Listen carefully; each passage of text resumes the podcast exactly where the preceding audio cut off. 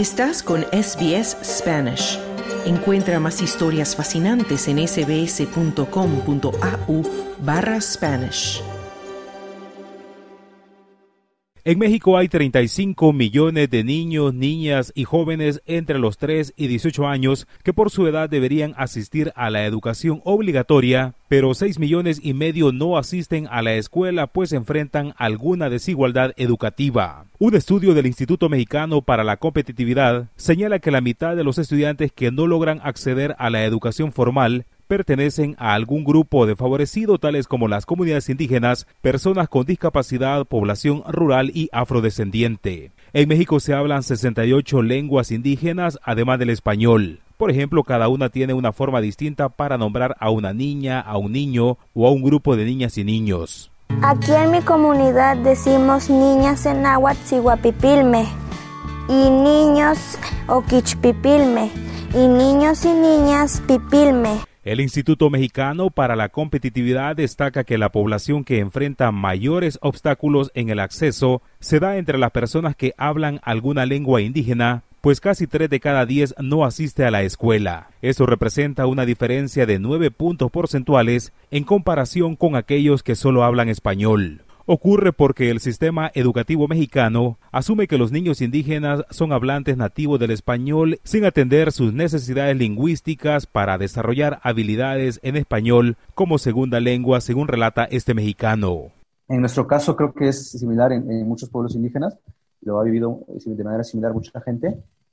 Simplemente entramos a la escuela y la escuela asume que sabemos español, la escuela te enseña en español y trabajas en español. O sea, eh, aunque no entiendes lo que dice el maestro, aunque no hablas eh, la lengua de los libros, ¿no? Te enseñan a leer en español, te enseñan a hacer matemáticas en español pero no hay un proceso previo de enseñanza-aprendizaje del español. El Centro de Investigación señala que una de las principales barreras para el desarrollo económico y social de México es la desigualdad educativa entendida como las diferencias en el acceso, los recursos didácticos disponibles, la infraestructura y la calidad educativa a la que accede la comunidad educativa. En ese sentido, el brote de COVID-19 afectó los procesos educativos de miles de niños, especialmente de aquellos ubicados en zonas rurales. En México, pese al acuerdo para emitir clases por televisión, miles de niños no podían acceder a ellas por falta de televisión o servicio eléctrico. Así ocurre en las zonas montañosas de Guerrero al sur de México, según relatan un maestro y un padre de familia. A través de la televisión, a través del internet, no,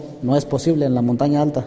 Primeramente porque no hay, no hay computadoras, no hay internet, no hay señal de televisión y en segunda porque pues este aquí también se va la luz. Eh, en tiempos de lluvia, en este, esta temporada de lluvia, la luz se está yendo constantemente y pues imagínense pues.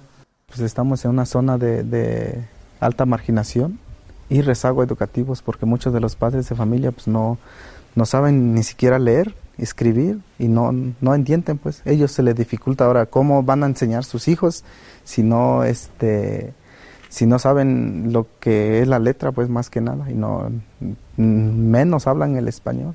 En México, nueve de cada diez estudiantes que inician la primaria logran llegar a la secundaria, pero la proporción se reduce a siete entre estudiantes de habla indígena y a seis entre jóvenes con discapacidad. En 2019, el presidente de México, Andrés Manuel López Obrador, y su entonces secretario de Educación Pública, Esteban Moctezuma, prometieron apostar a la educación de la población indígena y de sectores vulnerables.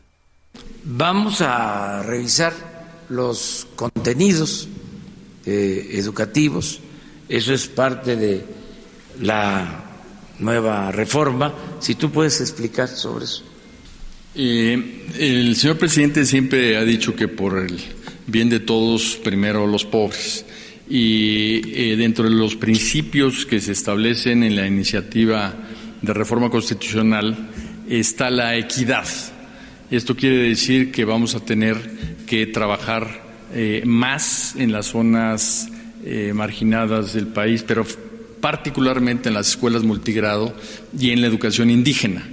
En términos de educación indígena hay un deficiente eh, programa de formación de maestros eh, que hablen la lengua indígena de la comunidad donde trabajan, por lo cual vamos a iniciar un programa de formación en lenguas indígenas.